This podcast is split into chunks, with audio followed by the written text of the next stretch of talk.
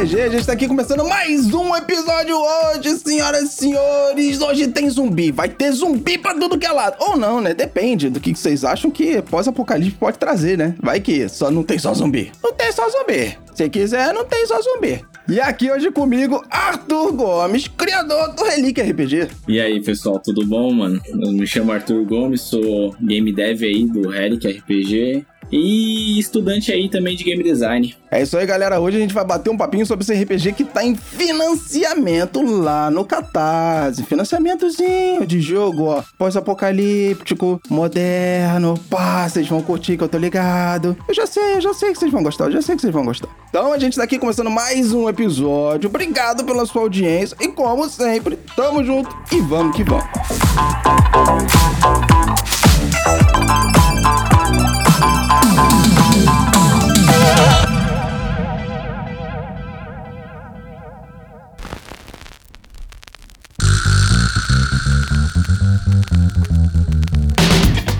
Começando agora mais um Estação RPG. Eu sou Fábio Silva e aqui nós vamos bater um papo sobre assuntos variados de RPG de mesa, dicas para mestres e jogadores, sistemas, convidados e muito mais. E toda quinta-feira a gente vai estar aqui juntinho para bater esse papo. Então, vamos logo começar essa mesa.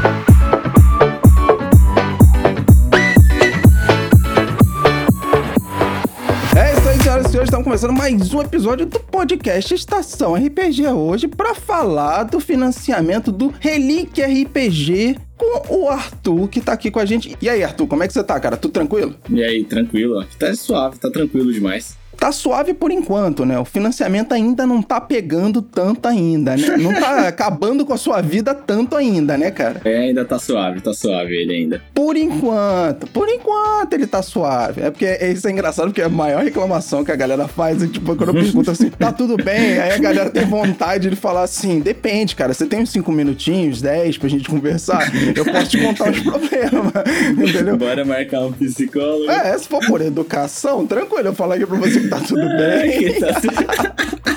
Tá, tá nessa tá faixa, tá suave. tá nessa faixa. Nada tá bem, mas tá tudo bem. É muito complicado, né, cara? Porque ele consome bastante tempo. Você entra em contato com a galera que tá realmente fazendo parte dessa comunidade, chegando junto, aderindo ao jogo. E tem muita troca de informação, de ideia e correria para entrega de jogo, de meta extra e tudo mais. E, cara, deve ser o modo doideira fazer isso, cara. É. Porque é engraçado que as reclamações. Reclamação não, né? Claro que reclamação de certa forma. Porque quem tá financiando o jogo deve ser, pô, maneiro pra caramba. Você pegar o seu jogo e colocar em financiamento. Mas a coisa que a galera mais fala é que, tipo assim, é muito complicado fazer isso, cara. Dá muito trabalho. Dá, dá muito trabalho. Principalmente a parte de planejamento, sabe? Porque tu tem que já ter a coisa feitinha, já tem que estar tá pronto, já tem que jogar pro mundo, e tem que criar comunidade, tem que criar elo com a galera. É muito louco, muito louco. E definir meta e tudo mais. E é aquilo, né? Depois que você bota o financiamento pra rodar, filho, já era. Você tem 60 dias, tá lá, só vai, acabou. Tá? Já tem que estar tá tudo pronto para poder atender a parada, porque senão vai ser mais correria ainda, né, cara? Exatamente. Para mim tá sendo assim. Quando eu coloquei o financiamento, eu tinha o design feito e o playtest feito, né? E aí eu falei, cara, acho que seria bom fazer um fast play. Aí eu comecei a diagramar o fast play, eu acho que eu vou sa vai sair hoje até. E cara, que trampo do caramba para fazer, cara. Nossa, é uma correria da porra, e principalmente final de ano. Não, com certeza. Mas, cara, é legal você falar isso porque Fast Play é uma parada que eu vejo particularmente, tá? Quando eu acompanho os financiamentos e a gente tem a oportunidade de meter a mão no Fast Play dos jogos, cara, é muito maneiro. Porque você consegue ver não só a base da informação que o criador tá dando para aquele sistema, mas também a base da mecânica que ele tá dando para aquele sistema. A gente consegue sentir, literalmente, a gente consegue pegar ali no jogo e ver assim, pô, vamos rolar uns testadinho aqui para ver como é que faz. Vamos criar um personagem aqui para ver como é que o personagem fica. Então dá para sentir muito mais o jogo, mesmo que seja só uma prévia, claro, porque é um fast play, mas dá para sentir muito mais o jogo e ter uma ideia muito legal do que o jogo pode te dar em questão de narrativa, em questão de gameplay, de mesa, tal. É muito maneiro isso, essa parada do fast play. É, o fast play é muito louco. Sim, cara, ele é muito legal. Eu corri esse final de ano aqui, esses últimos, acho que 5, 6 dias, assim, para correr assim mesmo, para fazer ele, porque eu vi que era algo que tava faltando para mim, sabe, no financiamento. A questão do Fast Play, né, cara? Do Fast Play. Fast Play acaba chamando mais atenção mesmo, a galera consegue ter uma chamada muito rápida e entender o seu jogo de uma maneira muito, muito rápida quando tem acesso ao Fast Play. Fast Play é uma parada que é altamente recomendada. É, principalmente porque a página inicial do Catarse, ela não dá para colocar muita coisa, né? Não dá para tu encher lá de informação, porque muita informação também assusta público. E aí o Fast Play ele dá aquela condensada gostosa e tal, e aí flui. Sim, muito. sim. Flui o interesse, né? Aliás, é uma das reclamações que a galera tem do Catarse, né? Tem algumas campanhas aí que a galera faz, tipo Catarse Minha Vida, lá que o Hagabashi faz no Giro da Semana, pra galera. porque cada hora aparece um financiamento novo. Aí a gente pensa assim: caraca, como é que eu vou é. comprar esse monte de financiamento Catarse? Faz aí um Catarse Minha Vida, é, pô. Não, é... gera aí os carnezinhos pros boletim aí, cara, pra aderir os financiamentos. Faz um cartão de crédito próprio lá do Catarse, porque tá foda, cara. É muito financiamento. Sim, cara. Fidelidade, sei lá. Pra quem gosta de acompanhar os financiamentos, pra quem gosta de aderir os jogos, ter sempre uma vantagem é legal. Porque aí, se o Catarse começar a trabalhar com o público dessa maneira, pô, sei lá, eu já aderia tantos financiamentos, 10 financiamentos. Aí tô ganhando vantagem por causa disso, então ficaria muito mais fácil eu aderir ao financiamento do Relic ou aderir a outros financiamentos que estão abertos, porque o Catarse ele tá ali, chegando junto, tá me dando um benefício, ele tá me ajudando de certa forma, me incentivando também a participar. Dizendo, olha só, vou te dar uma contrapartidazinha aqui, agora vai lá e faz parte também. Eu vou fazer minha parte, você faz a sua. É, Vamos exatamente. junto, pai, tudo vai dar certo. É porque fica muito pelo criador também, né? Fica muito pelo criador, cara. É 100% do criador na realidade, né? A plataforma tá ali para ser um intermediário, mas é 100% do criador. É, mas seria mais legal eles chegarem um pouquinho mais junto nesse quesito e trabalhar assim, mais de mãozinha dada com a galera que tá criando conteúdo, até para incentivar mais mesmo. É, eu também concordo. Porque, por exemplo, o seu jogo, ele não vem por uma editora, né? Não, ele vem independente. Ele vem da vibe de tentar um acordo com a editora, não dá muito certo, e falar, ah, então vou sair independente, vou meter a cara a tapa. Ele já tá quase feito mesmo? muito criador de jogo acaba fazendo isso. Você tem ideia, eu conversei com o Panon, que fez lá o financiamento agora do Sangue Trevas, e já tinha feito em 2019, final de 2019 ou 2020, se eu não me engano, início de 2020, ele fez o financiamento do Sangue Glória. O Sangue Glória não teve apoio de editora, ele também não teve paciência de esperar a editora responder para ele, sabe, ter um apoio e tal. E ele foi nessa mesma vibe, como o jogo já tava muito pronto, ele já tinha muita coisa do jogo para poder entregar, ele acabou fazendo financiamento sem uma editora, sem uma parceria, mas aí no Sangue Trevas, que foi o segundo financiamento que ele fez, ele já teve a oportunidade de ter uma editora do lado, que foi a Craftando, a Craftando gostou do projeto, comprou, vamos andar aqui de mãozinha dada, pá, vamos trabalhando isso aí junto. Então é legal o Catarse fazer esse tipo de coisa para incentivar quem tá fazendo financiamento independente. Sim, sim. Principalmente que ele é uma porta de entrada. O financiamento independente, ele é a porta de entrada pro criador e pra uma editora, né? Ele é o Com currículo certeza. do cara. Sim. Ele é o currículo do cara. Dando certo ou dando errado, pelo menos tu teve a, a coragem de dar a cara a tapa, sabe? Sim, com certeza. Então, eu admiro quem faz o independentezinho. Claro, pô. Ué. Que é difícil pra caramba, cara. Tu é doido. Não duvido nem um pouco, cara. Deve ser muito complicado fazer um financiamento independente. Na verdade, deve ser muito complicado fazer um financiamento de qualquer forma. Mas um é. projeto independente, ele é sempre mais complicado, né? Você não tem um parceiro, alguém que de repente já tem ali passado por esse caminho para poder te dar o caminho das pedras e dizer mais ou menos, ó, oh, vai por aqui, faz assim, faz dessa maneira, chega na galera desse jeito, vamos tentar fazer dessa maneira porque a gente já viu que deu certo. A galera que tá entrando no financiamento sem uma parceria, ele não tem aquela formuletazinha de bolo, que nem sempre também é uma formuletazinha de bolo, porque é mercado, é venda, então é. depende de muito mais do que só vontade e mapeamento de ação e etc, né? Não, é bem isso daí que você falou, tipo, a questão da formulazinha de bolo, eu gostaria muito de ter antes de iniciar o financiamento do Qatar, sabe? Eu estudei muito, eu dei uma lida em vários projetos que deram certo, que deram errado. Eu falei, tá, isso aqui acertou, isso daqui errou, vou trazer pro meu que acertou, vou trazer pro meu que errou também, porque você acaba criando erros em cima dos teus próprios acertos, né? Sim, sim, você aprende muito com isso. Demais. E aí eu fui modificando, tipo, na primeira semana, a página inicial do Catarse era super diagramada, super bonitinha. E aí uma pessoa veio colar em mim e falou assim, cara, como ela tá super diagramada e as frases estão em imagem, tira das imagens porque tem a parada de acessibilidade para quem usa computador com voz e Nossa. etc, né? Aí eu, caramba, real, velho. Que dica maneira, hein? Nossa, e eu achando super foda lá, tá diagramado, e aí me deram um toquezinho, aí na, no dia seguinte eu já mudei tudo, sabe? Tirei da imagem, coloquei tudo em texto bonitinho. Esse que é o legal do feedback. É esse que é o legal de você ter uma pessoa do lado. Igual mãe, quando fala assim pra você, ó, não faz isso, porque eu já fiz. Se você fizer desse jeito, vai dar merda. Aí você tem moço pra caralho, faz o que? Não,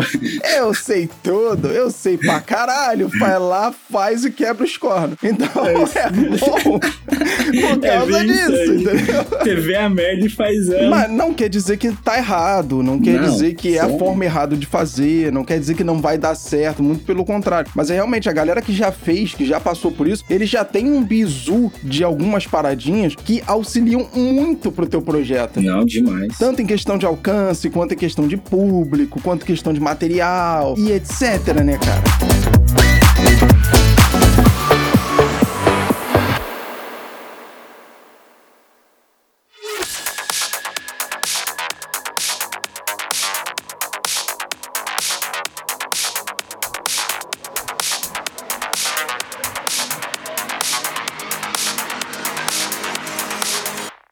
Mas vamos lá, cara, vamos começar a falar um pouquinho do Relic RPG. Primeira coisa, explica pra gente o que é o Relic RPG. Como o slogan dele diz assim de cara, ele é um RPG de exploração, né, num mundo destruído e com uma fantasia moderna. Ele é um RPG muito sobre explorar o mundo, sobre dar aquele passeio contemplativo e também sobre combate tático. Influência que eu tive muito do AD&D, né, principalmente dos antigos. Ah, do exclusão, né? Entendi. Do exclusão. O Relic ele também tem um conceito de misturar sistemas em questões de cenas diferentes, né? Você acabou pegando um pouquinho digamos assim, o melhor de um estilo de jogo aqui, o melhor de um estilo de jogo lá, para poder atender e fazer esse bem bolado que virou o sistema, né? O Relic, ele nasceu de uma mistureba.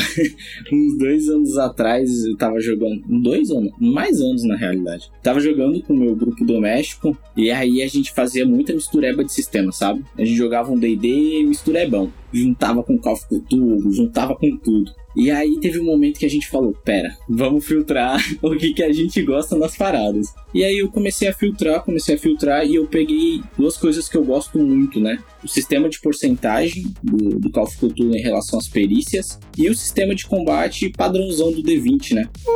Hum, interessante isso. Então, pera, ele usa dois dados diferentes para poder fazer. Oh, maneiro. Ou seja, no combate tu vai rolar D20, mas numa exploração ou então em utilização de perícia, D100, mais D100 percentual, né? É, exatamente. A, a vibe que você tem que tirar menos do que teus pontos atuais, né? Tu tem, vamos supor lá, 70 pontos numa perícia X, e tu roda um D100, tu tem que tirar menos de 70. As perícias, né, esse lance do D100, ele funciona muito pelo cálculo básico matemático que o jogo usa, né? Como ele é bem tático, ele tem dois viés automáticos, né? Uhum. Ou dois viés de cálculo de matemática. E aí uma parte vai toda para perícia e outra toda para o combate. Aí eu consegui dividir bem o uso do D20 sem extrapolar números e o uso do D100 também sem extrapolar números. É interessante isso, né? Porque realmente, nesse quesito a gente sempre faz mistureba de jogo. Ou então, às vezes a gente não consegue adaptar, né? Sim. Quer fazer uma coisa mais dark fantasy, por exemplo, utilizando uma insanidade como uma consequência. E aí fica um pouco mais complicado adaptar essa insanidade para dentro do dark fantasy. Ou uma mecânica de estresse para dentro do dark fantasy. Seria ali parecido mais ou menos que tem tem as mesmas causas e efeitos e consequências de uma insanidade, mas acaba sendo um pouco mais difícil quando você não tem um sistema que já atende aquilo ali, ou ele já é pensado daquela maneira. Você tem que fazer uma adaptação, tem que testar para ver se essa adaptação dá certo e se a galera da mesa responde bem a adaptação que você está fazendo. Então, interessante vocês fazerem esse teste, vocês jogarem isso dentro do sistema e utilizarem as duas mecânicas diferentes. Mas aí me dá uma dúvida, porque, por exemplo, quando a gente tá num combate, se você precisar fazer qualquer utilização de uma perícia que seja, tipo, sei lá,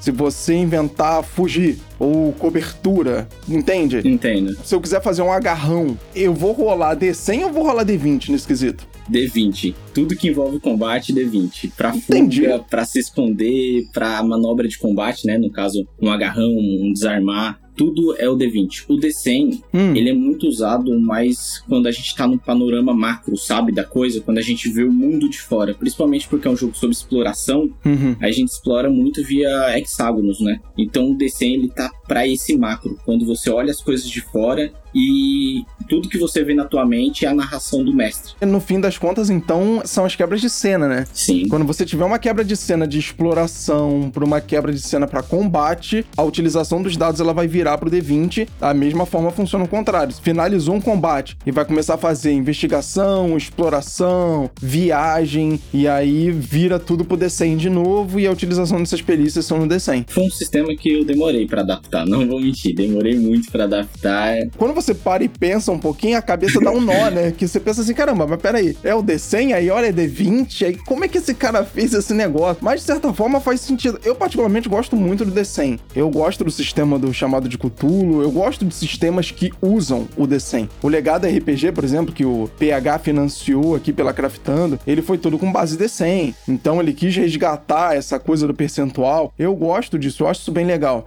Além de ser prático, ele simplifica muito determinadas ações e visões. Isso traz. Não traz uma ambiguidade, mas ele traz uma forma de ver diferente, né? É, Por ser percentual. sim, sim, principalmente porque eu vejo muito o uso do D100 como um facilitador para perícias. Isso. Durante toda a minha vida como jogador de RPG, como mestre, sempre tinha aquele. Quando você upava de nível no DD, ou mesmo no Tormenta, que é o sistema atualmente que eu mais jogo, Uhum. sempre rola aquela confusão. Cara, quantos pontos de bônus eu tenho em perícia? Sabe, eu tenho tanto de luta por nível, mas tanto do meu atributo, mas não sei o que, e sempre me bugava muito isso para explicar para os meus jogadores quando eles upavam de nível ou porque o número deles era daquela forma. O digital ajudou muito isso, né? Tipo, Foundry da vida, um Roll20 da vida, Não, automático, mas quando a gente jogava no papel, era confusão demais.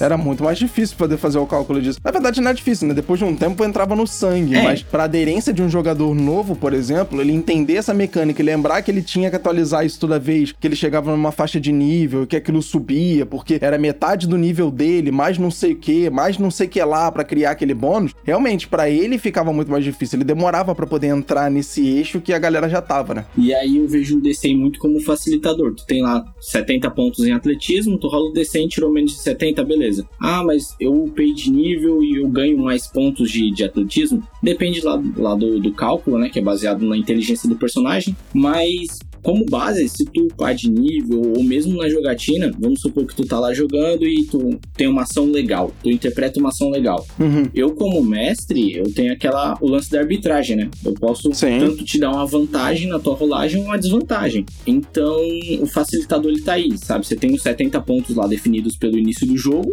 e aí, se tu fazer uma ação muito legal, tu rola uma vantagem. E tipo, compensa, sabe? É, é muito facilitador. Não, realmente. Eu prefiro, nesse quesito, muito mais o D100 do que o D20. Ele é muito mais fácil, ele é muito mais simples, ele é muito mais prático. Mas aí, eu paro e olho dos outros lados. Sim. Na criação de personagem, como é que vocês fizeram no Relic? Vocês mantiveram a criação de personagem com rolagem de atributo ou é distribuição de ponto? Aqui é tudo matemática, aqui é tudo distribuição de pronto. Entendeu a dúvida? Porque geralmente o D100, ele, na minha opinião, claro, minha, minha opinião, ele combina muito mais com distribuição de ponto. Claro que você pode fazer rolagem, o próprio chamado de Cthulhu diz que você pode usar a rolagem de dado para poder fazer. Sim. Mas eu gosto mais de fazer com distribuição de ponto. Eu acho que combina mais deixar os jogadores mais livres para poder criar o personagem do jeito que eles querem com a distribuição de ponto, principalmente porque isso vai se transformar em percentual depois. É, exatamente. Então aquelas perícias, ele, muitas delas vão ser a soma de um atributo com o outro e tal, como é no caso da insanidade, etc, e blá blá. No caso do D20, eu já não gosto tanto de distribuição de ponto.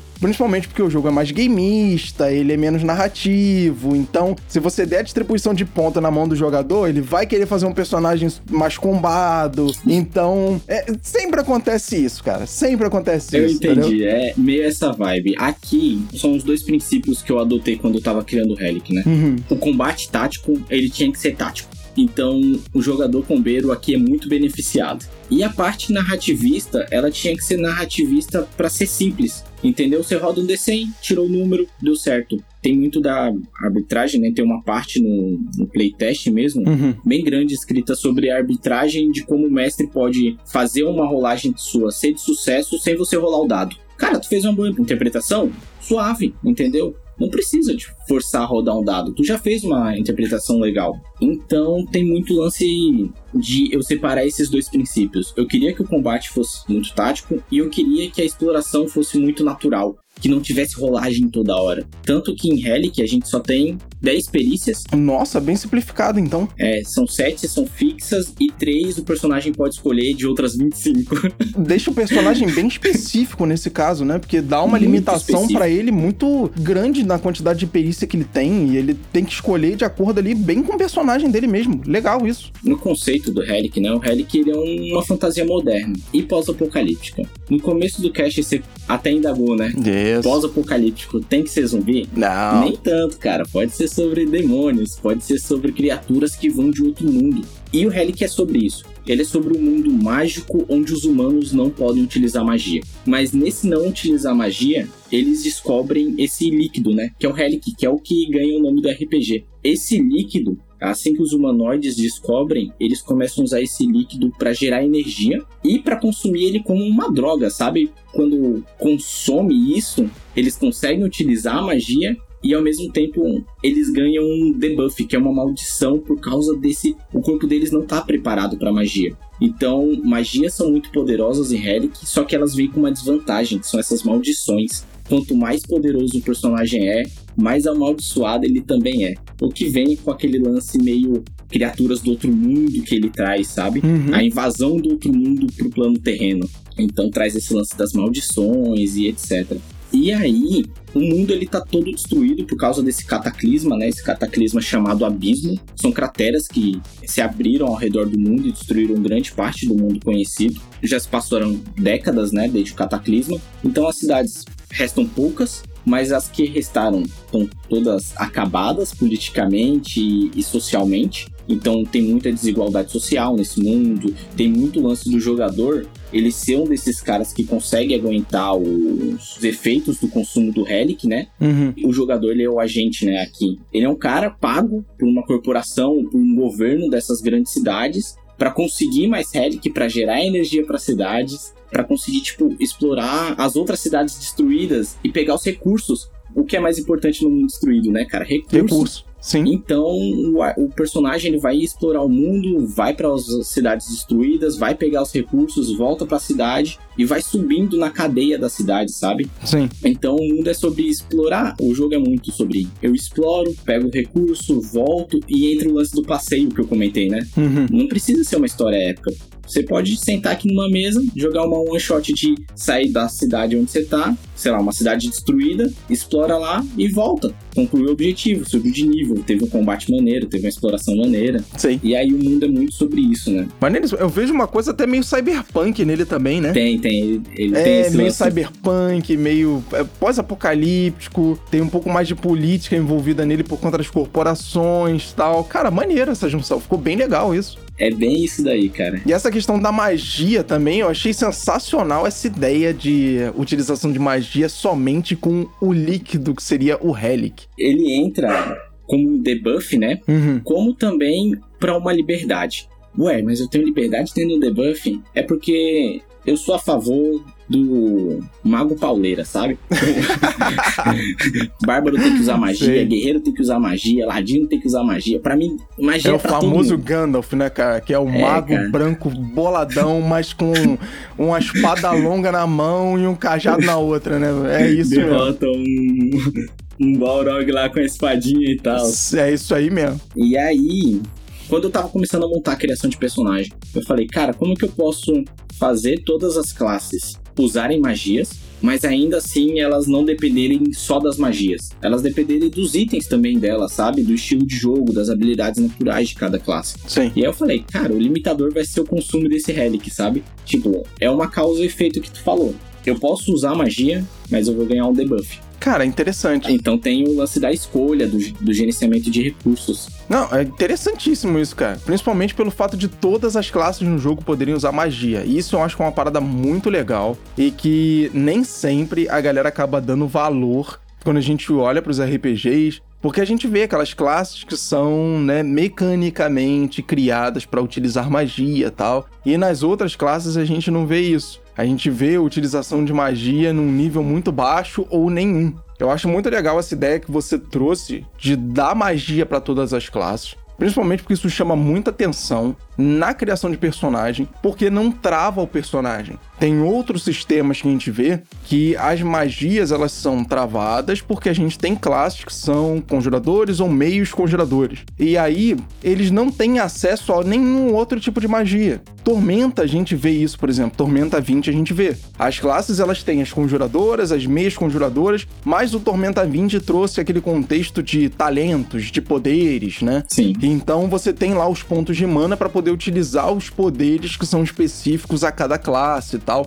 Então dá essa sensação de que a classe ela tem magia, ela tem poder. E isso é legal. Traz para ele essa sensação de poder, de que o seu personagem ele é diferente, ele é único, ele faz uso de magia. Você é um guerreiro entre mil guerreiros, mas você é o único que pode dar um ataque poderoso, e nesse ataque poderoso você gasta 2 PM, e aí você dá mais tantos dados de dano, ou então coloca mais tanto de bônus no seu acerto, ou você pode fazer aquela mescla, né? De colocar elemento no dano e etc. Então dá aquela sensação de uso de magia. E isso é muito maneiro, principalmente no jogo que é estratégico. Do jeito que você tá dizendo que o Relic ele é estratégico, é legal fazer esse uso de magia. Sim, sim. Em contrapartida, tem o custo de você usar essa magia. Como aqui não tem ponto de mana, né? O custo ele vem com a maldição, né? Quais são os tipos de maldição? Sei lá, vamos dizer que eu sou um bárbaro e aí tô numa situação extremamente caótica e preciso usar magia, porque se eu não usar magia, eu vou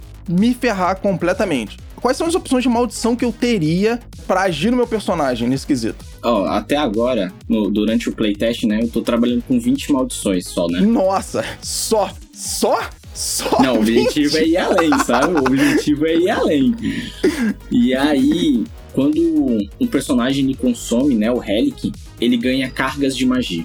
São essas cargas de magia. Vamos supor que tu tem cinco magias lá no teu. que tu já aprendeu, né? Uhum. Você tem as cinco magias lá, por carga Relic, tu pode usar cada magia uma vez. Entendi. Por consumo do Relic, você pode utilizar a magia uma vez. Vamos supor que você usa bola de fogo. Você não pode usar bola de fogo até consumir o Relic de novo. Então, tu... mas talvez não compense consumir o Relic de novo, porque tu ainda tem outras quatro magias para consumir. No caso, você teria que consumir o Relic só para usar aquela magia que você gastou como se fosse o slot dela, por exemplo, né? Mas você ainda tem as outras quatro disponíveis nos slots de magia. É, exatamente. Vamos supor Entendi. que tu consome duas dessas cinco magias. Uhum. Se tu consumir o Relic, tu só vai regenerar essas duas. Tu acabou perdendo três magias, sabe? Sim. Então, meio que o que vale a pena? Tu casta todas as tuas magias e aí tu consome o Relic de novo pra poder castar elas de novo, né? As tuas magias de novo. A não ser que você seja muito dependente de uma única magia que você é, colocou exatamente. na tua lista, né? Aí, aí vai tu, dar ruim. Tu toma lá três cargas Relic, que é o máximo, porque quando você teu personagem ganha muitas maldições, ele acaba morrendo definitivamente.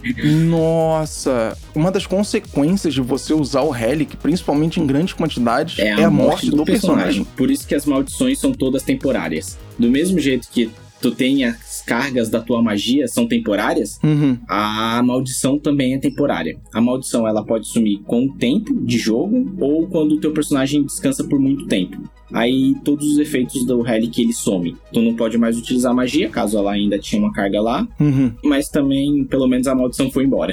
Caraca, que maneiro. E como é que Relic é produzido no cenário? Ele é natural, ele é natural do mundo. É porque quando eu tava criando Relic, eu queria uma analogia a algum material do mundo que fosse importante pro comércio mundial. Entendi. E aí eu pensando, pensando, pensando, eu falei, cara, que material que importa para tudo hoje em dia? Ou pelo menos importava anos 2000, anos 2010, que é mais ou menos o tempo tecnológico que o jogo passa. Petróleo. Uhum. E aí o Relic são esses lagos gigantescos desse líquido verde neon que ficam pelo mundo inteiro, como se fossem ah, lagos de água. Mas então o mundo ele só conheceu o Relic depois do cataclisma cataclisma que aconteceu. Não, ele conhecia antes, mas eles não sabiam lidar com o Relic. Eles não sabiam Ah, utilizar ele. A entendi. tecnologia não era avançada o suficiente para você manipular o líquido. Só quando a tecnologia avança por causa do detrimento da sociedade, né? Quando a gente tem um cataclisma, ou você sobrevive ou sobrevive, aí a galera começou a colocar os estudos pra cima. Cara, precisamos de um material pra lidar com as criaturas. Já que nossas espadas não estão dando certo, já que nossas armas de fogo não estão dando certo,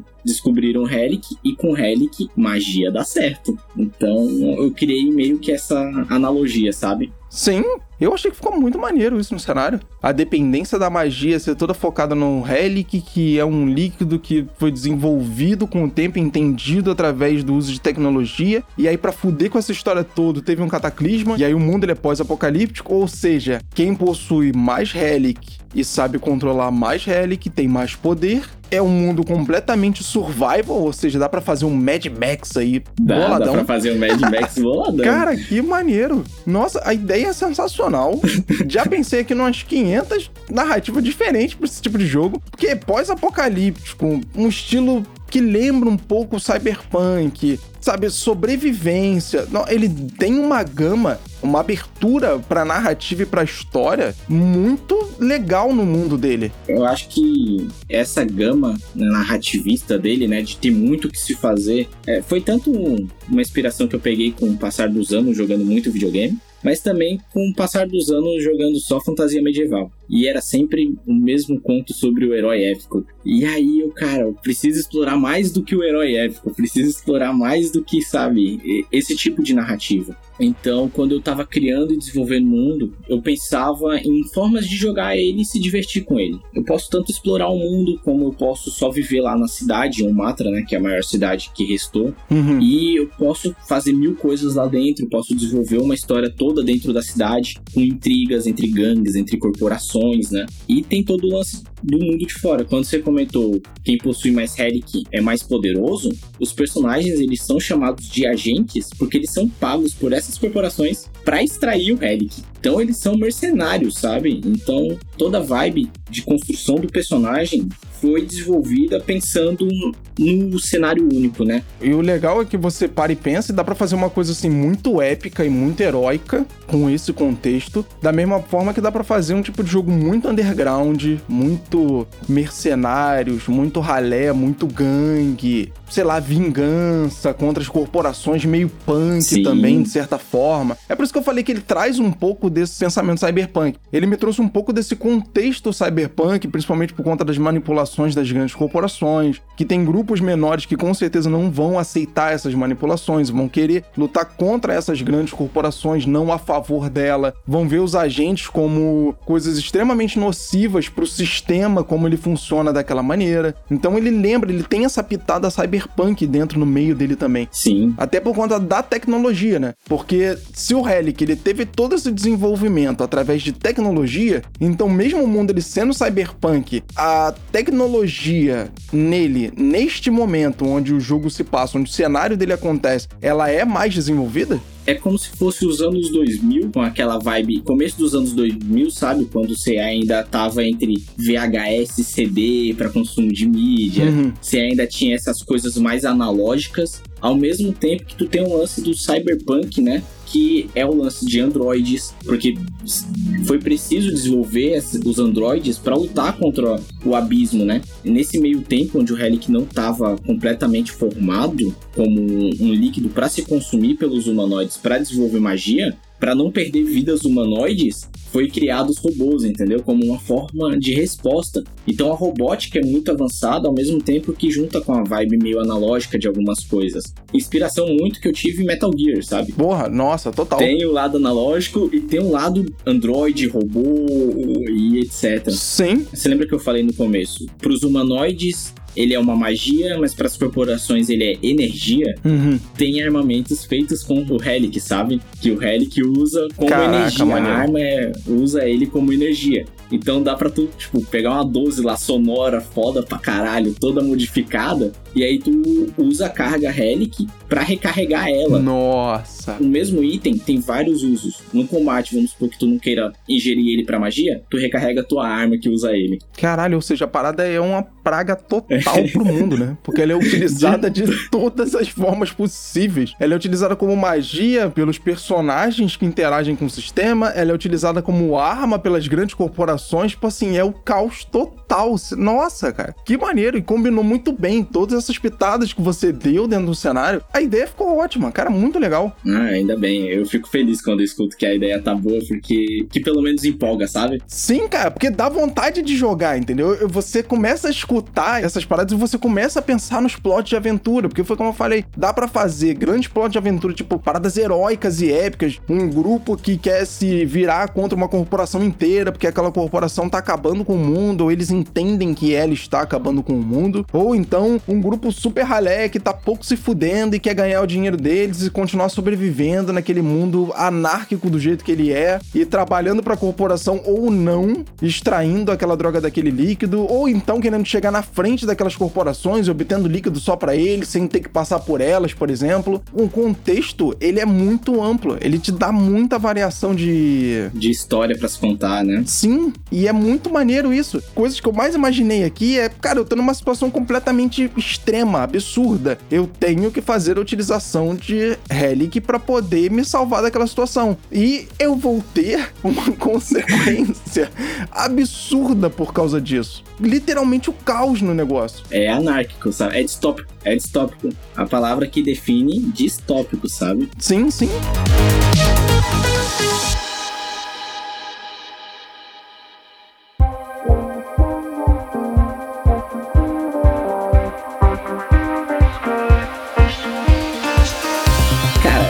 Criação de personagem, ela tem partes complexas e partes muito simples, né? Uhum. Quando tu cria o teu personagem, ele é o agente, uma dessas pessoas que consegue aguentar o efeito do consumo do Relic. A maior parte dos humanoides vai morrer pelo consumo do Relic.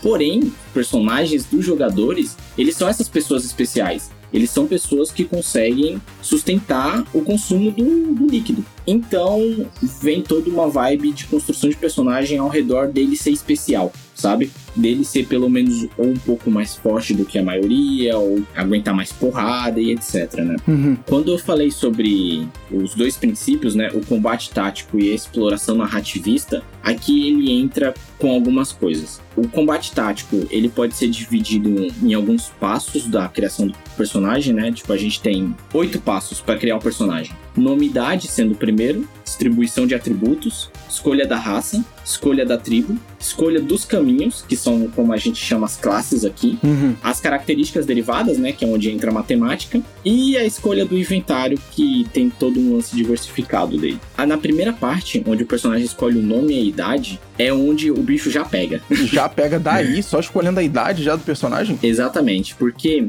foi o modo que eu achei para criar o sistema de uso do D100. Quando o teu personagem, ele, vamos supor que ele tem 25 anos, né? Que é uma idade que tu não tem nenhum buff, nenhum debuff lá. Uhum. 25 anos é uma idade que teu personagem já tá maduro, assim, ele já tá, já viveu no mundo, ele sobreviveu aos últimos 20 anos, né, onde o Cataclisma nasceu, onde o Cataclisma deu uma esfriada, então ele já é muito maduro. Com 25 anos, tu sabe fazer umas paradas, sabe?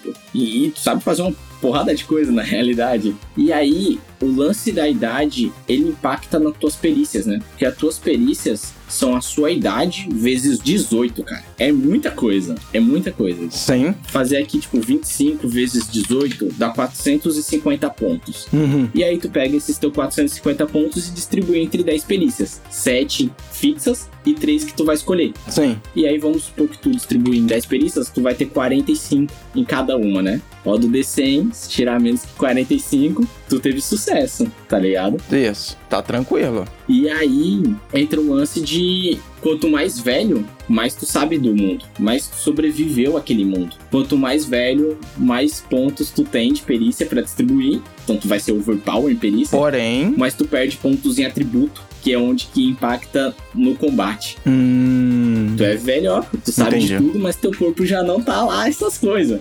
Tua constituição tá mais baixa, tua força tá mais baixa e assim por diante, né? Então a idade ela impacta enquanto tu consegue sobreviver àquele mundo de forma natural, né? De forma são as perícias. Ou seja, no final das contas, principalmente na criação de personagem, a ideia que vocês estão tentando passar de certa forma é que a expectativa de vida das pessoas que vivem nesse mundo também não é tão alta. Não né? é muito alta. Principalmente pelo balanceamento mecânico que vocês trouxeram dentro do sistema para poder trazer essa questão de bônus e decréscimo conforme você cria o personagem. É, exatamente. O personagem muito novo, por exemplo. É, ele vai ter decréscimo nas perícias, só que ele vai ter bônus no corpo dele. Ele vai ter mais pontos de atributo para distribuir. Sim, sim. Porque ele tem pouco conhecimento sobre o mundo, mas ele é um cara mais jovem, ele é um cara que tem uma constituição mais alta, ele tem mais gás tal. Entendi. Como o multiplicador é muito alto, né? Vezes 18, vamos supor que tu cria um personagem com 40 anos, sabe? 41, 42 anos. Nossa, ele vai ter muito ponto. Ponto infinito de é perícia. muito ponto de perícia. Mas ele vai ter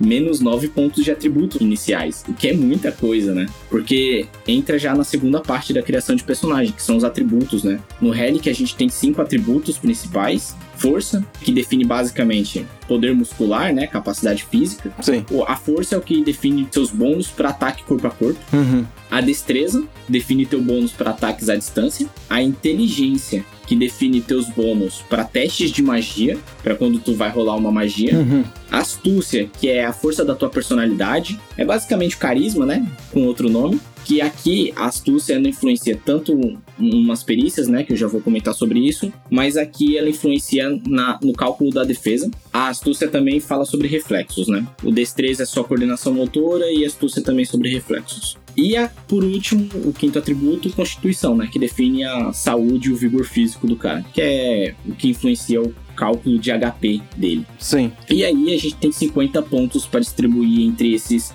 cinco atributos. Quanto mais velho, menos ponto tu vai ter, só que tu vai ter mais perícia, né? Porém, o lance da distribuição de atributos aqui, ela é feita da seguinte forma para o balanceamento. Todas as perícias, ou todos os atributos, desculpa, são focados no combate, né? Força, ataque corpo a corpo, destreza, ataque à distância, inteligência, teste de magia, astúcia, defesa, constituição, vida. O que, que eu faço? Eu uso o sistema de modificador de atributo, né? Sim. Só que aqui eu deixei simplificado. De vez de ser aquele lance 12 dá mais um de bônus, né? 14 dá mais dois e assim Uhum. por diante. Aqui eu uso tudo. Tipo, vamos supor que tu tenha 9 de força. Tu tem 50 pontos pra distribuir, tu colocou 9 de força. Tu vai ter 3 pontos de modificador. O modificador sempre é o teu valor cheio dividido por 3. Então aí no teu Hum, D20 pra entendi. ataque a corpo a corpo, tu vai ter um D20 mais 3. Entendeu? Então, meio que é o basicão do D20. Eu só tirei aquele escalonamento super gigantesco que o D20 System tem, por causa que ele usa perícia pra atacar, né?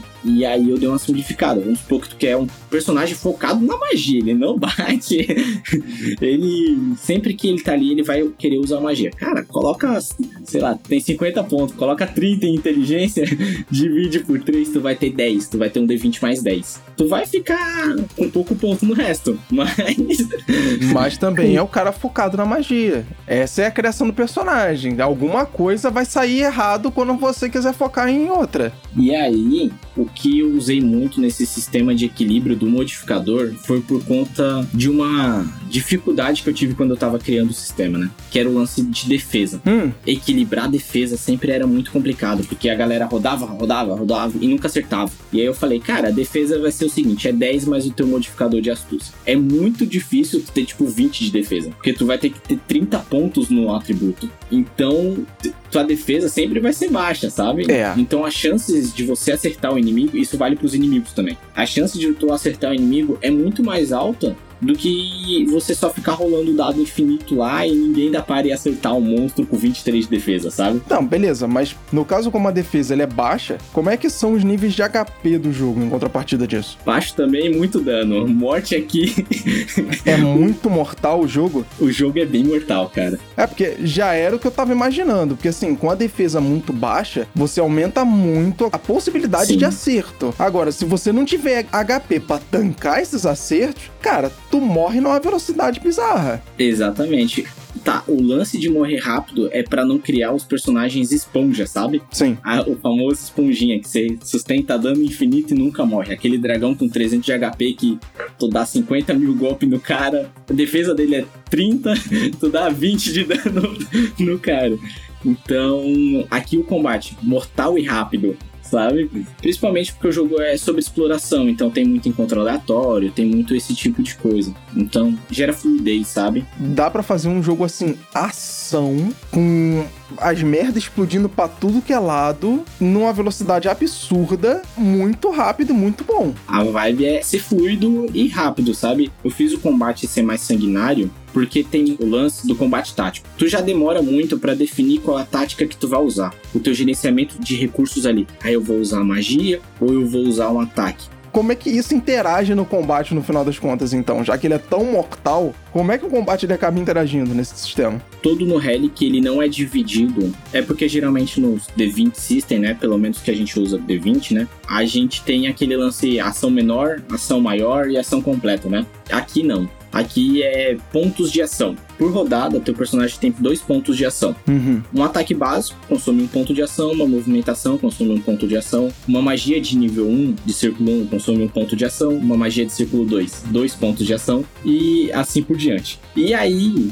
vamos supor que tu tá no começo do combate o inimigo já tá colado em ti ali, né? Uhum. No mesmo turno, tu pode bater no cara duas vezes, sabe? Dois pontos de ação. É um ponto de ação para cada ataque. Mas legal vocês fazerem isso, né? Porque geralmente quando a gente olha pro D20 System, ele só me dá uma ação padrão, ou seria um ataque. Ele não me dá dois ataques utilizando a minha ação de movimento como padrão. Mas ele me deixa usar a minha ação padrão como uma ação de movimento para poder me mover. Então eu consigo me mover duas vezes, mas nunca atacar duas vezes. A não ser no Pathfinder que tem essa mecânica já intrínseca, mas ele já te dá o decréscimo ali. Tipo, se você quiser atacar de novo, menos 5 no próximo ataque que você fizer e tal. Então o custo é alto.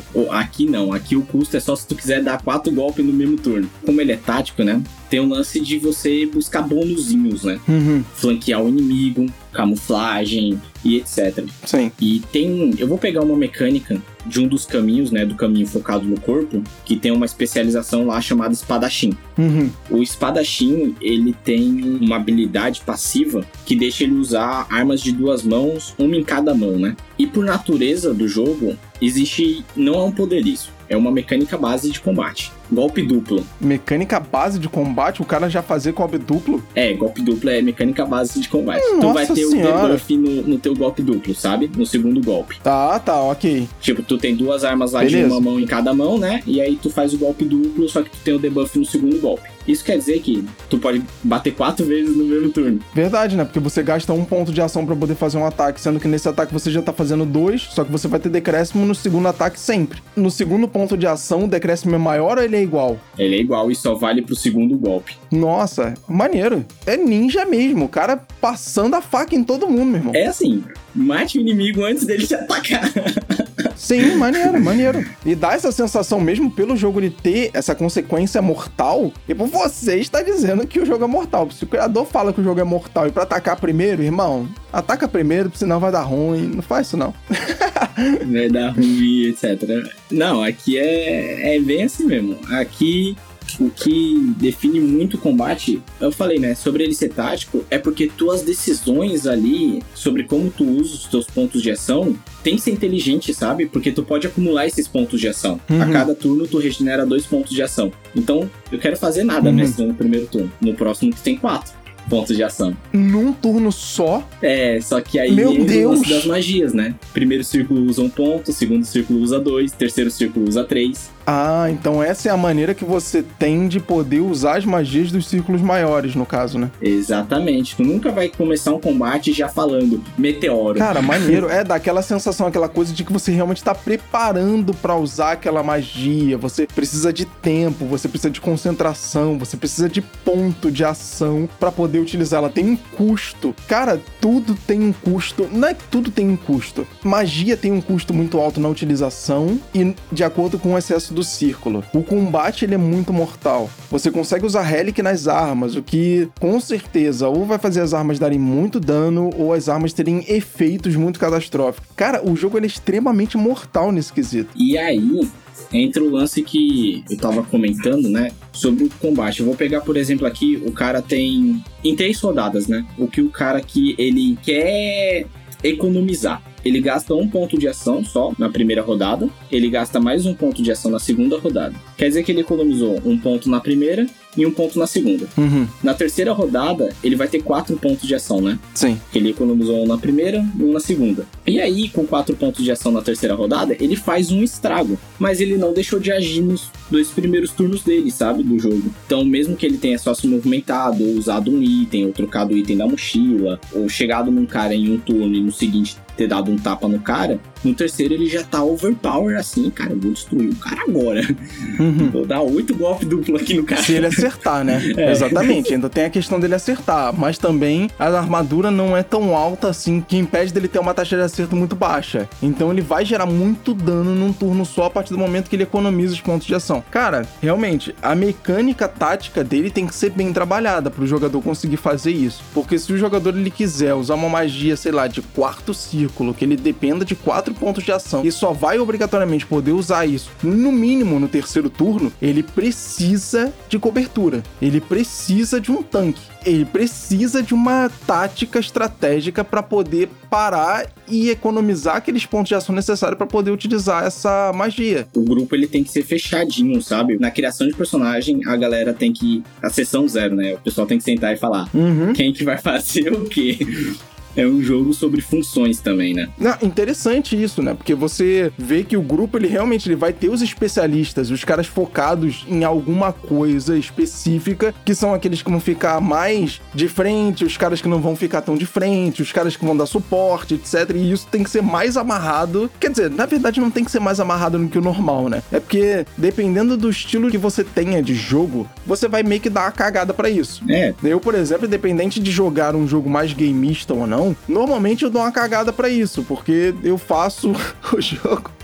Eu acabo fazendo o jogo um pouco mais narrativo do que gameista, mesmo fazendo o jogo gameista. A não ser que a galera realmente pare na sessão zero, combine pra não dar merda. Por exemplo, vai fazer uma campanha, ou então vai fazer uma série muito longa, sei lá, de 10 sessões, de 15 sessões. Então o personagem tem que sobreviver, né, gente? Aí é legal combinar antes, né? Dar uma conversada e tal, pra não dar merda no meio do caminho, mas né, cara? mesmo ele, ele sendo muito gameista, ele dá brecha pra tu criar o personagem do jeito que tu quer logo. Uhum. Como você falou, o jogo ele dá vibes narrativas Ele dá liberdade. todos os lados, né? Então, se na sessão zero, teu grupo senta e fala assim, mestre, a gente não quer ir pra uma mega dungeon, a gente quer cidade, gangue e tal. Então vamos trabalhar isso, sabe? Não é nem só isso não, Arthur. É também pelo seguinte, ó. Às vezes eu quero fazer um tipo de personagem. Eu olhei lá as classes disponíveis, as raças, origens, etc. Ou gangues e tal, e vi um estilo de personagem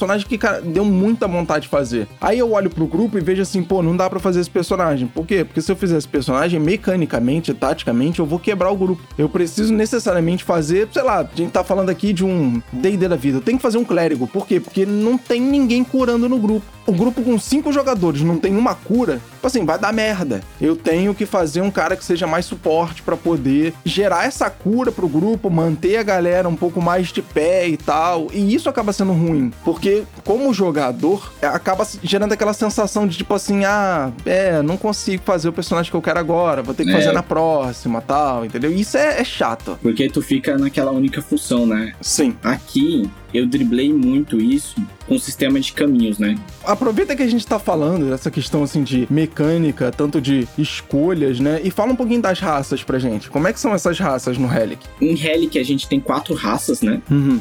E cada raça ela vai ter quatro características, né? Ela vai te dar bônus de atributo por conta do físico da raça. Ela que vai definir o teu deslocamento. Ela vai definir o teu HP inicial. Uhum. E ela também vai entrar no lance de escolha, porque aqui é tudo escolha, é tudo customização. Toda raça tem seis habilidades. Tu escolhe três. Então, o teu humano nunca vai ser igual ao humano do teu companheiro, sabe? Uhum. Porque dificilmente vocês vão pegar as mesmas três habilidades, né? Sim. Então, vamos supor, eu vou pegar, por exemplo, aqui, né? A gente tem os humanos, os Souls, que são homens-rato, os Draconatos e os androides. Vamos supor que dois personagens peguem androides, né? Um dos jogadores, ele quer um androide mais parrudão. Então ele vai pegar as habilidades daquele androide máquina zona, sabe? E o outro, ele quer um androide mais pequenininho, mais, sei lá, é... Mais técnico, né? furtivo, mais técnico. Um quer uma máquina de combate o outro quer um androide mais técnico. E aí as habilidades estão ali pra isso, sabe?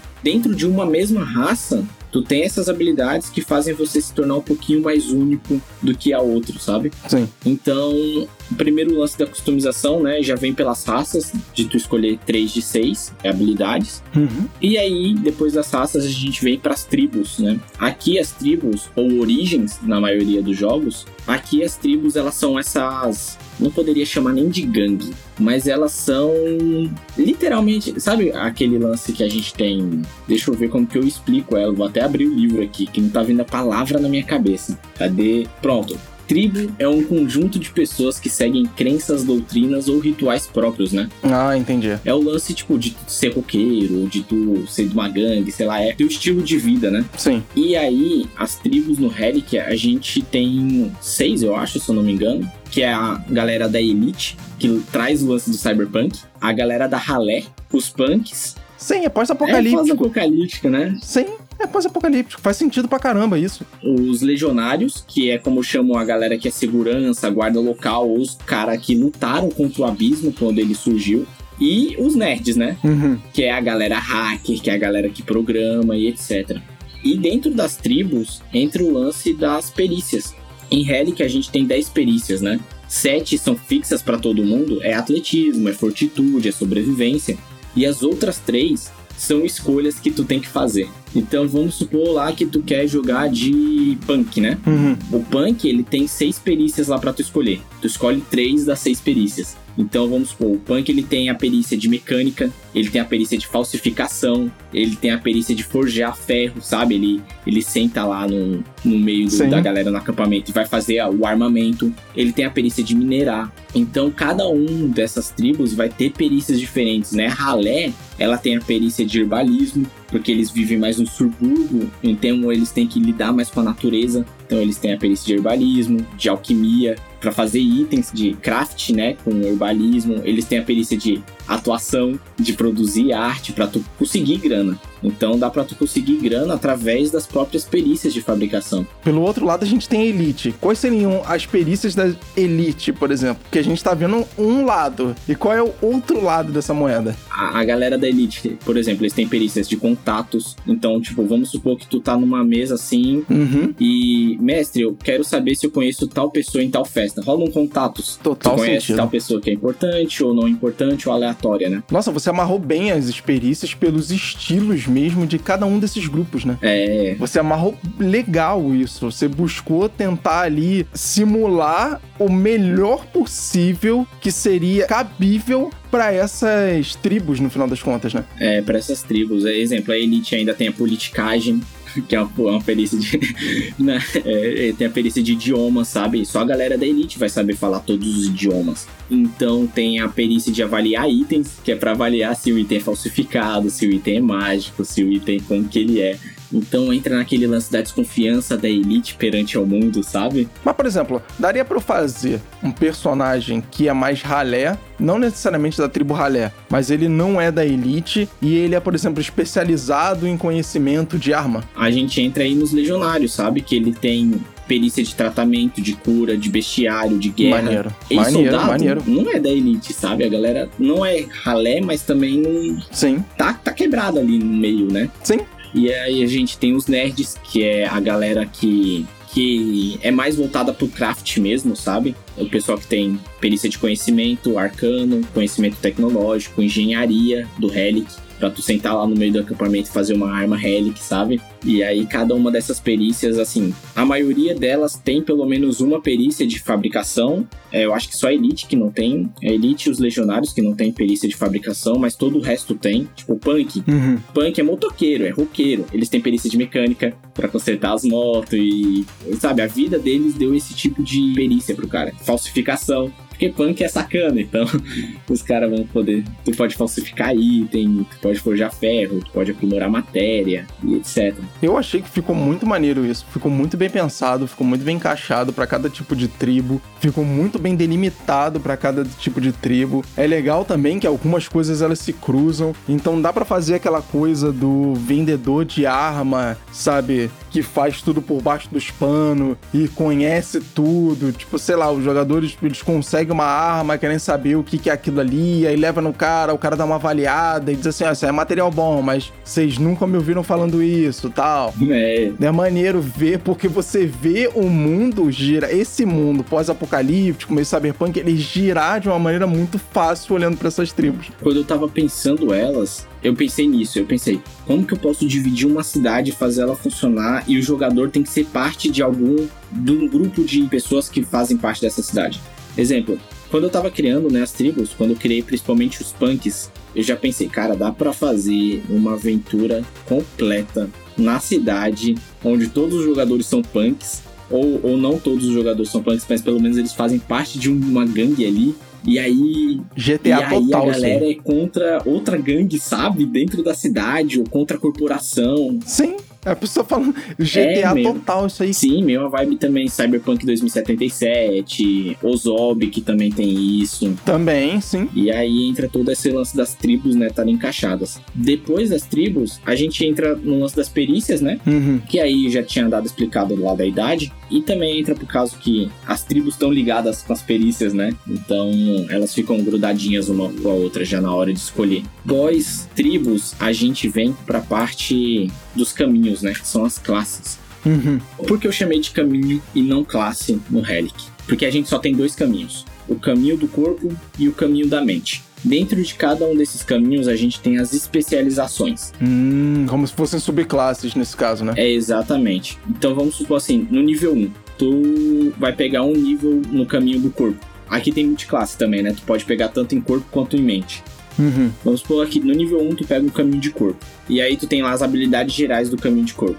Marca da presa, que é uma vibe meio caçador, né? Ataque acrobático, que é vibe caçador ainda. Briguento, que é mais porradeiro. O cara que é proficiente em luta. O cara que tem habilidade golpe pelas costas, né? Que é o do ladino. Já é mais assassino e tal. Então tem essas seis habilidades, geralmente. São seis? Não são mais, são dez habilidades, só que no Fast Play eu coloquei seis só, de cada personagem Uhum. de cada caminho, que são as habilidades gerais do caminho. Eu vou escolher muitas habilidades gerais do caminho durante a jogatina? Talvez não. Talvez você pegue umas duas, três ou quatro, no máximo. Porque quando você tá no nível 3 de um caminho, vamos supor que tu tá no nível 3 do caminho corpo. Tu tem lá a especialização atirador, Uhum. a especialização combatente ou a especialização ladino. Tu escolhe uma das três e aí ele vai ter uma série de habilidades, cada uma delas, que tu pode escolher ela também, entendeu? Maneiro. Então, tipo, no nível 1, tu pode ter, tipo, briguento, que é uma habilidade mais, geralmente, que a gente assimila ao bárbaro, né? Ou ao guerreiro.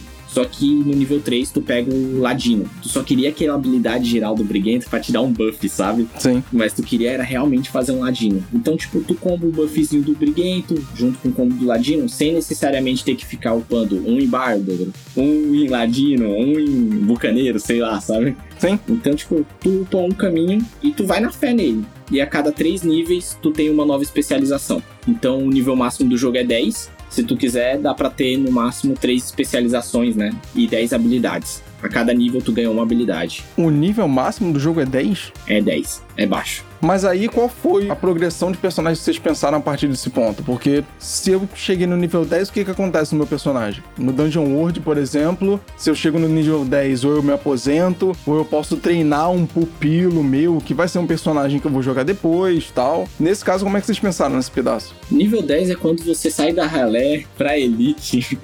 é quando você ascende ao mundo, sabe? Entendi. É quando você vira um mito, né? É quando você passa. Eu não vou nem usar ralé e elite, porque fica fica muito lance preso é a tribo, né? Vou usar outra palavra. É quando você ascende ao mundo. Tu parou de ser um agente. Tu não é mais um cara contratado por uma corporação. Tu é o cara que contrata. Então, tipo, tu sobreviveu Entendi. ao mundo, tu ganhou riquezas, tu ficou mais forte. Ganhou renome. Tu ficou mais forte até do que os donos das corporações, porque eles só têm dinheiro e tu tem força. Então tem todo um lance, sabe? Aí. É, cara, interessante essa visão. Que aí você já tem poder o suficiente pra poder bater de frente com os caras ou atrapalhar os planos dele do mesmo jeito que os caras faziam entre eles mesmos, por exemplo. Exatamente. Tu se torna um deles, mas um diferenciado, sabe? Tu não é só o cara que tem o poder aquisitivo. É, e consequentemente seus planos também não vão ser os mesmos, né? Os seus objetivos não vão ser os mesmos. As suas motivações não vão ser as mesmas deles. É, exatamente. E é isso que vai ser legal, mostrar essas tribos, no caso, tendo aqueles personagens ou os mitos dentro deles que ascendem no mundo, batendo de frente com a elite e tendo objetivos completamente diferentes. Não, exatamente. E aí entra o lance das magias por caminho, né? Você lembra que eu falei que pra mim, Bárbaro tem que usar magia? Sim. É, Aqui é a escolinha da magia. E aí entra aqui. As magias elas são divididas entre magias de corpo e magias de mente. Conforme tu tem esses níveis nos caminhos, né? Tu vamos, tu tem três níveis no caminho do corpo. Tu só pode utilizar magias até de círculo 1, né? Porque círculo 2 abre no quarto nível. Uhum. Mas, tipo, no círculo 1, as magias de corpo já são, tipo, ataque carregado, sabe? Carrega uma poderosa magia na tua arma, Nossa. e tu dá um golpezão, o golpe certeiro, que é tipo uma magia que tu vai carregar o teu disparo e tem quase certeza que vai acertar o cara. Uhum. Uma magia, tipo, pegar aqui o totem disparador, tu cria um totem mágico que ele é uma balestra, sabe? Uma balista de flecha e vai ficar lá no campo de batalha e vai atirar uma vez por turno e causar um D6 de dano no inimigo, sabe? Nossa. E aí tem vários tipos de magia que são focadas diretamente no uso do corpo, utilizando a magia ao redor, sabe? Então, tipo, facas ilusórias que tu vai criando. Não são magias necessariamente magia de corpo, né? Que a gente pensa só porrada, mas não precisa ser só porrada, né? Pode ser essa lance das facas ilusórias, de, de, de tu criar uma espada mágica fodona, sabe? eu tô achando bem maneira que essas magias, do jeito que você tá falando, elas foram pensadas mesmo pra um contexto urbano. Foi. e não para um contexto fantástico. Então a adaptação que você fez e a criação que você fez dessas magias, porque é claro, muitas delas com certeza são adaptações de, adaptação. um contexto mágico e fantástico para um Sim. contexto moderno, mas pensando sempre no contexto moderno. Exemplo, a magia de corpo de alarme, né? Uhum. não é só um, um alarme que tu cria entre o mental da galera. Tu cria, tipo, um- uma esfera tecnológica, alguma coisa do tipo, e tu coloca no local, ele vai funcionar ali como um alarme mesmo, sabe? Bem gamificado, bem de jogo de videogame, sabe? Ele perde aquele contexto fantástico dele, é transportado para o mundo real, e aí ele funciona como se fosse um mecanismo, na verdade, e não como uma coisa mágica Uma inerente. barreira invisível, né? Exatamente. Que é, e aí essa vibe, sabe? Tipo, aí o caminho da mente, ele também se divide nisso, sabe? Tipo, o que que eu fiz pra criar cada caminho, né? Eu peguei as classes normais e fiz as subclasses, né? E aí no caminho da mente tem uma especialização do arcanista, do bardo, do elementalista e do inventor. São pessoas que mexem mais com o mental, né? Uhum. Então, tipo, no nível 1, tu quer, cara, eu quero ser um arcanista fodão no futuro. Mas eu quero poder criar itens. Então, tipo, eu pego lá o protótipo, sabe? A habilidade geral que é da mente. Pega o protótipo, tu sabe criar protótipos, ou tu quer ser mais naturalista, ou mais musicista. E aí você vai ganhar, tipo, exemplo, a habilidade musicista, que é uma habilidade geral da mente, né? Uhum. Ela é uma habilidade passiva que tem muito poder sobre como o mestre vai ver as tuas ações. Vou descrever ela aqui e tu vê mais ou menos se tu pegou o que eu tô falando. O personagem consegue tocar diversas músicas que possuem os mais diversos efeitos sobre um público ouvinte. Os efeitos sentimentais e qual o uso dessa habilidade cabe puramente à decisão entre jogador e mestre. Eu quero deixar todo mundo muito triste e despercebido, mestre. Cara, tu é naturalmente já sabe fazer isso, sabe? Sim. Tu não precisa rolar um dado, tu não precisa fazer as coisas. Tu já tem habilidade nata pra fazer isso. Afinal, tu é um musicista e tu usa a magia que tá no teu corpo ali pra isso. Mas é inerente a, a rolagem de dado? Tipo, você já é... É, é inerente a rolagem de dado, mas é com aquela arbitragem que eu falei, sabe? Ah, entendi. Não é o efeito pasmo, mas tu consegue, entendeu? Sim, sim. Sim. É mais um contexto narrativo do que mecânico em si, né? A aplicação dele, então. Exatamente. Do mesmo jeito que tem habilidades mais narrativistas, tem habilidades mais mecânicas, né? Uhum. Tem todo esse lance da arbitragem que eu sempre deixo no finalzinho das habilidades, que são mais isso, tem que ser conversado entre jogador e mestre. Sim, faz todo sentido. Faz todo sentido sim pra narrativa. Do mesmo jeito, se o mestre quiser exigir uma rolagem para esse tipo de mecânica, por exemplo, Ele pode. tá, fica dentro do contexto da arbitragem. Se ele não quiser arbitrar, ele pode pedir a rolagem, ok. É, exatamente. Ele vai estabelecer lá uma dificuldade, claro, um pouco mais baixo, porque isso é inerente do personagem até proposto pelo próprio sistema. Porém, ele vai dar a chance do personagem falhar, ele fazer o negócio e achar que tá, pô, abafando pra caralho, tá mandando benzão e no meio do caminho ele descobrir que não é nada daquilo. Exatamente, ele pode mandar. E tipo, ele pode usar essa habilidade do musicista pra ganhar um teste de vantagem em habilidades que usam astúcia, né? Uhum, Que é o lance do reflexos e do poder do carisma, sabe? uhum. Então aí, ah, cara, toda vez que você tocar uma música e tu for fazer um teste de astúcia, sei lá, comunicação, tu roda dois dados de vez de um D100. E tu pega o melhor valor. Entendi. Então entra muito nesse lance da arbitragem. E aí, no caminho da mente, né, a gente já tem o arcanista, o bardo, o elementalista e o inventor, né, para eles serem mais focadinhos em cada coisa. E tem as magias da mente, né, que elas já são realmente mais fantasia, mais esse tipo de coisa, sabe? Levitação, explosão de luz, invocar criatura, telecinese, canção revigorante, várias magias pegadas de um pouquinho pouquinho, habilidades que eu peguei muito inspiradas, vamos supor, canção revigorante, né? Tem uma habilidade no Tormenta do Bardo que é canção alguma coisa. Tem várias referências no Tormenta, no caso. né? Né, tem, tem bastante. Porque atualmente é o sistema que eu mais jogo, então. Uhum. E também é um dos sistemas que eu mais gosto, então acaba que eu pego muita referência. Sim, sim. E aí, lá é uma habilidade, aqui é uma magia, sabe? Porque entra naquele negócio de castar a carga Relic, né? Uhum. Como você tem esse custo, né, da carga Relic, aqui magia é poderosíssima. Círculo 1 vai esperar muito dano. Teu ataque Nossa. básico, tipo, dá, sei lá, 1d6 mais tanto de dano. Tua magia, círculo 1, vai dar, tipo, 3d8 de dano. 3D8 de dano no primeiro círculo. É, tem o custo das maldições, né? As maldições é, são. é o que a gente já, já chega nas maldições. Caraca, realmente tu cria um monstro bizarro e absurdo utilizando carga Relic. Cara, que bizarro. É uma parada muito poderosa, né? Vamos supor que eu vou pegar uma maldição aqui só pra te deixar meio ligado. Tu tá lá, tu consome uma carga, tu roda um D20, né? Pra saber qual que é o teu lance. E aí tu pega, sei lá, é. Maldição da verdade, que só consegue dizer a verdade. Cara, é uma maldição que não vai impactar o teu tático. Ah, ok, é uma leve, maldição não vai leve. impactar o teu tático. É, Mas o teu narrativismo numa cidade vai impactar. Sim. E aí, glutônia, né? Que tu tem que consumir mais ração por dia de viagem. Ração já é difícil, e aí tu tem que ter mais. Tipo, dobro. larica, É né? larica. e aí, tipo, ausência de sentidos. Ao tomar o líquido, você vai levantar sem um dos seus sentidos, sendo eles visão, paladar, olfato ou audição. Rola lá um dadinho e decide qual é, mano. Caraca, maluco.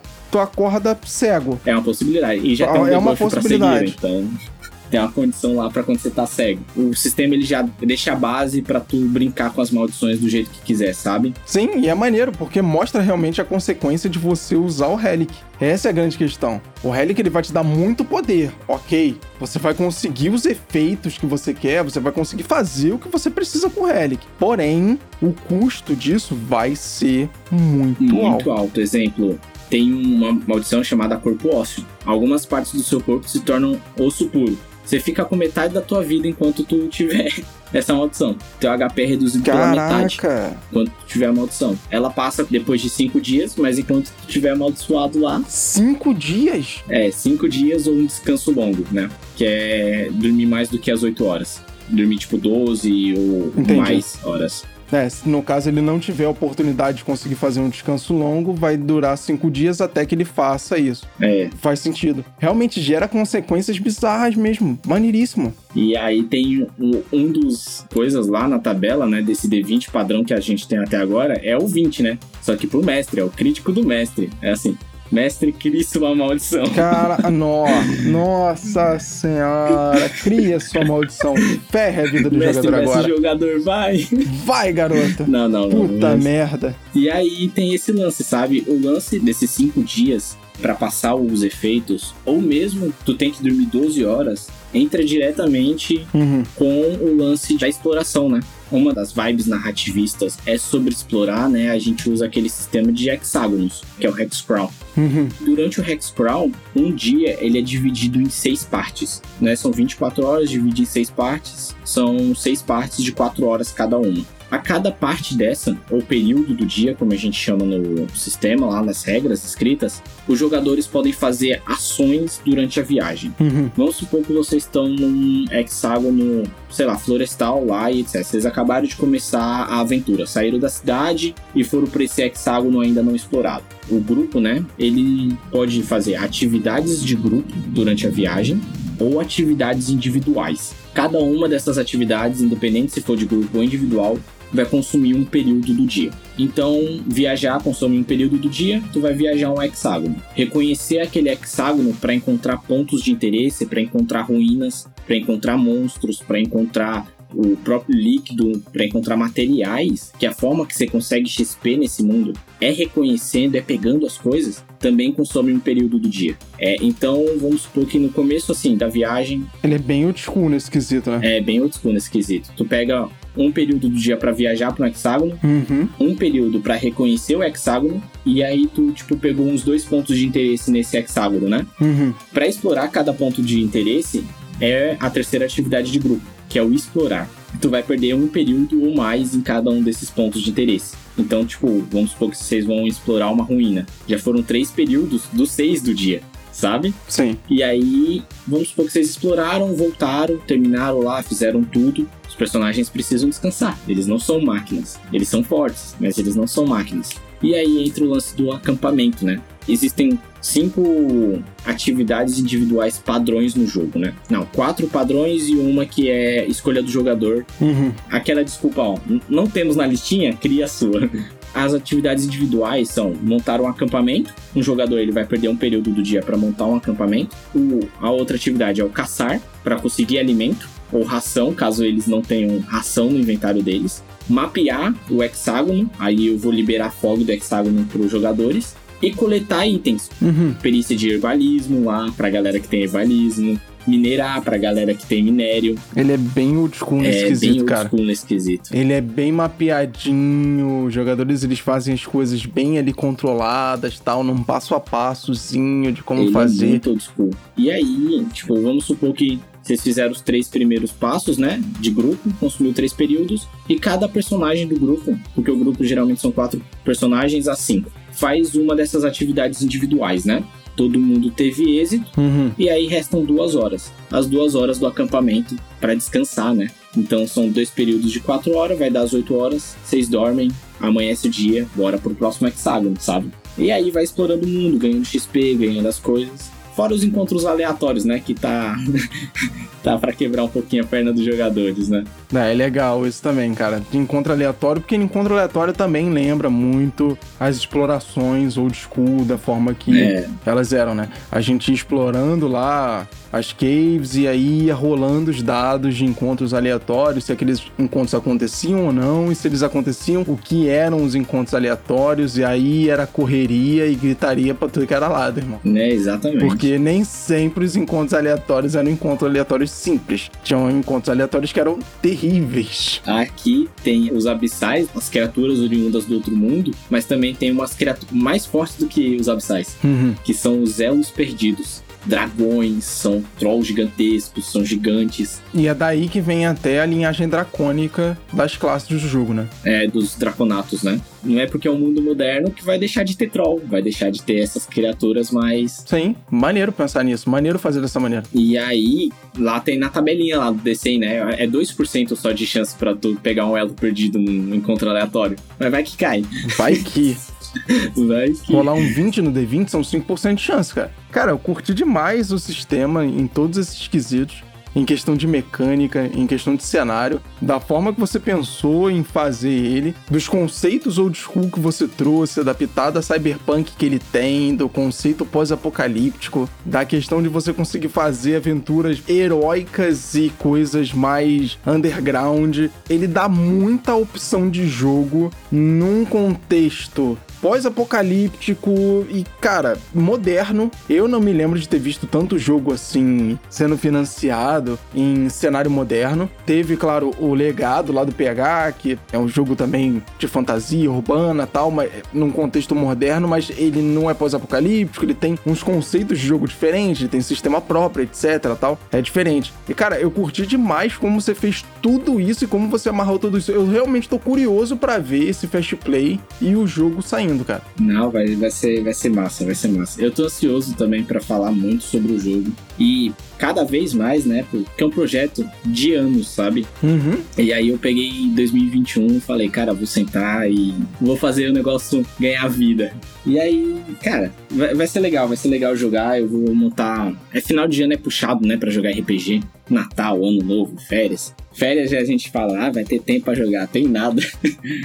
Mas agora em janeiro vai ter muita mesa do Relic aí. Esteja convidado, Fábio, para jogar, mano. Eu vou mestrar várias mesas aí dele. Claro, só chamar que a gente chega junto. A gente chama o Hagabash pra jogar, o pessoal todo aí. Vai ser massa. Eu acho que vai ser incrível isso aí, cara. Vai ser maneirão. Não, vai ser massa. O Fast Play, ele foi todo criado e pensado, né, para os jogadores explorarem um dos viés narrativos do jogo, né? Uhum. Quando a gente estava falando sobre viés narrativos lá no começo, como a gente expande, quando eu estava começando a pensar no Relic, eu tinha dificuldade para pensar que história eu quero contar para ele em relação a guiar o mestre, sabe? Eu mesmo sabia mais ou menos o que eu queria narrar, mas eu não sabia como desenvolver o estilo de jogo para os outros jogadores, para os outros mestres, né? Uhum. E aí eu dividi esse estilo de jogo em três partes, né? O conto épico, o famoso a mesa de 20 sessões, o Hexcrawl, que é aquela a, o passeio que eu comentei, né? Sim. Passeia, explora,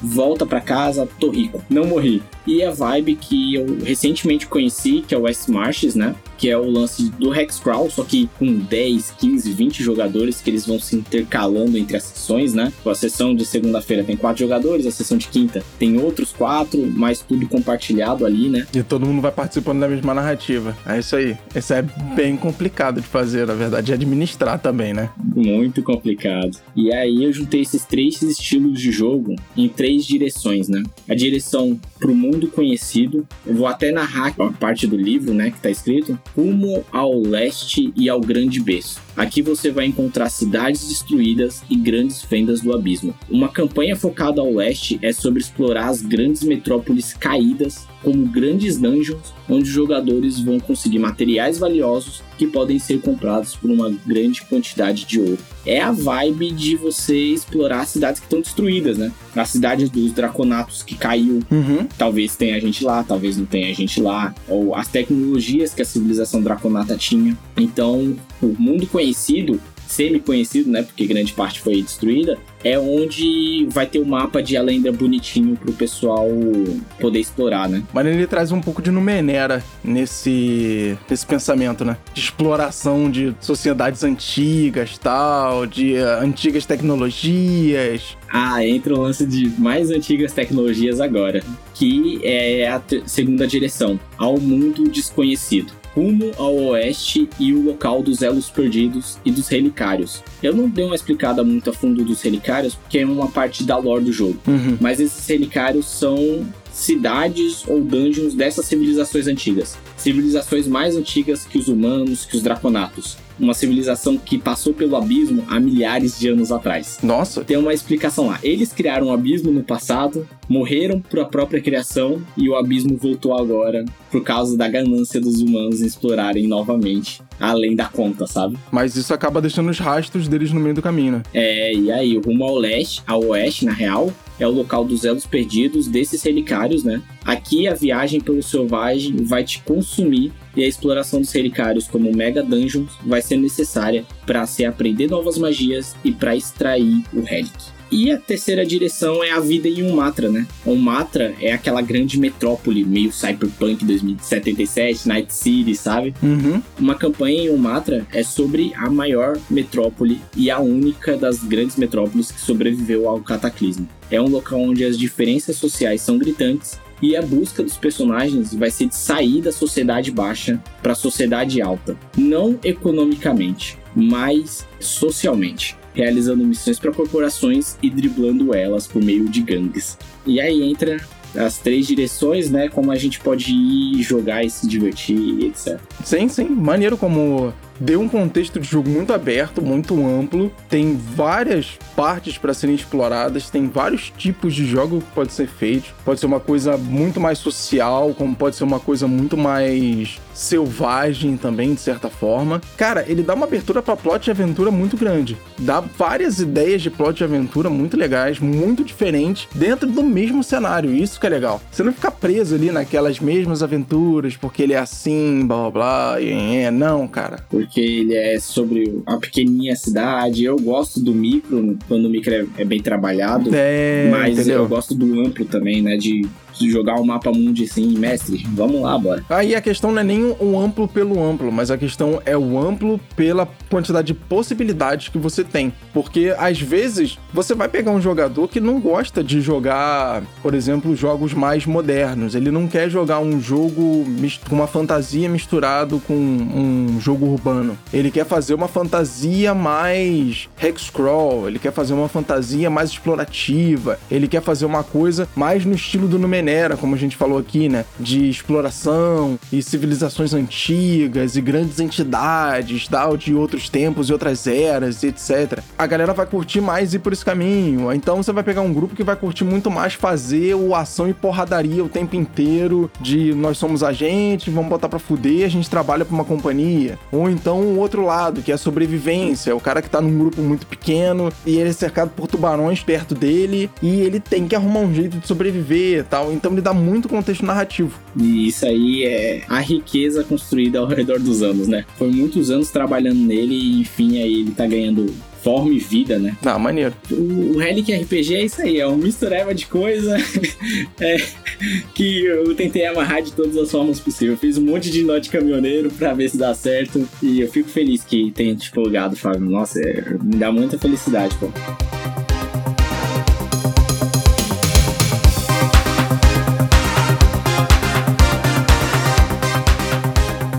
É isso, Arthur. Obrigado, cara. Curti demais bater o papo sobre o Relic.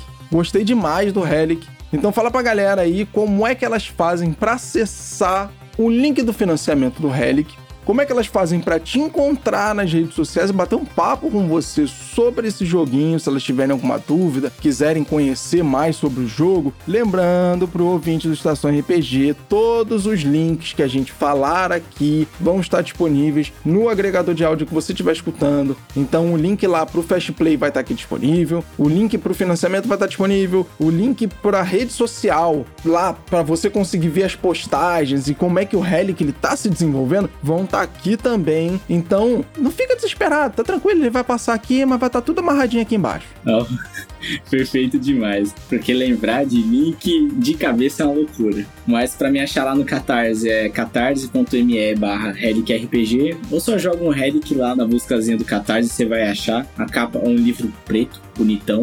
Lembrando que o financiamento coletivo é só para o livro em formato digital, por conta de editora e etc., os custos né, de fabricação do físico, então ele só está sendo feito para o digital. E é isso aí, ele está com a parceria do Café com Dungeon, então tem desconto lá para quem for apoiador.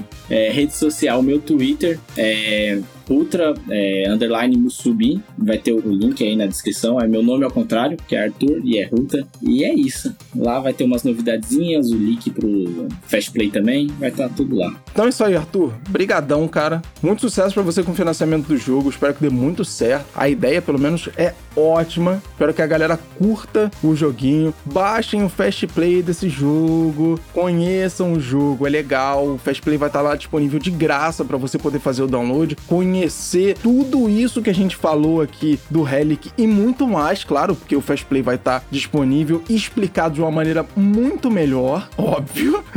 Então, se vocês tiverem interesse, acessem lá o financiamento coletivo do Relic e façam parte desse mundo da RPG vocês também. Então é isso aí, ouvintes do Estação RPG. A gente tá aqui terminando mais um episódio. Obrigado pela sua audiência e como sempre nós estamos aqui te desejando ótimos jogos de RPG e até a próxima.